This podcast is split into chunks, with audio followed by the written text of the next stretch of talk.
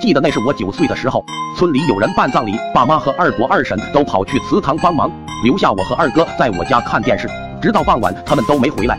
二哥在家待着有点无聊，提议说要出去玩。可是不远处的祠堂时不时的传来敲锣打鼓和唢呐声，多多少少有点怕。毕竟办葬礼嘛，肯定是真的有人去世了。这时电视正好放着英叔的电影，就是往身上抹上锅灰鬼就看不见那一段。脑子突然蹦出来一个想法，我和二哥对视了一眼，不用说就知道对方在想什么。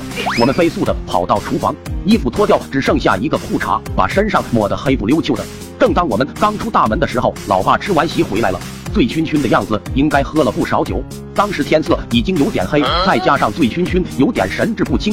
看见两个裤衩飘飘忽忽，老爸的脸当场就黑了，扭头就跑，结果失足掉进了不远处的井里。只听扑通一声，紧接着就是一声惨叫传来。这突如其来的声音可把我和二哥吓坏了，我们纷纷看向水井旁。二哥，我们村的井没死过人吧？我哆嗦着说道。我们都抹着锅灰呢，怕啥？还是二哥胆子大。说完就往井边走去。到了井边往里看。谁知井里突然探出一个脑袋，和二哥来了个深情对视。二哥吓坏了，拿起井旁的木桶就把老爸砸了回去。这下可把老爸砸得不轻，掉下去的时候撞到墙壁，撞得鼻血直流，还把下巴摔掉了，根本说不了话。正巧这时候二伯路过，我们算是找到了救星，连忙躲到他身后。二伯看到我们这身打扮，不解地问道：“你们这俩兔崽子在这干嘛？”二伯，鬼，井里有鬼。我打着哆嗦把话说完。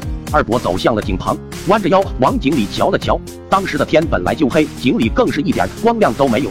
二伯瞧了半天也瞧不出什么来，就转过头来对着我们说：“你们这俩小崽子又在整什么幺蛾子？还想装神弄鬼？”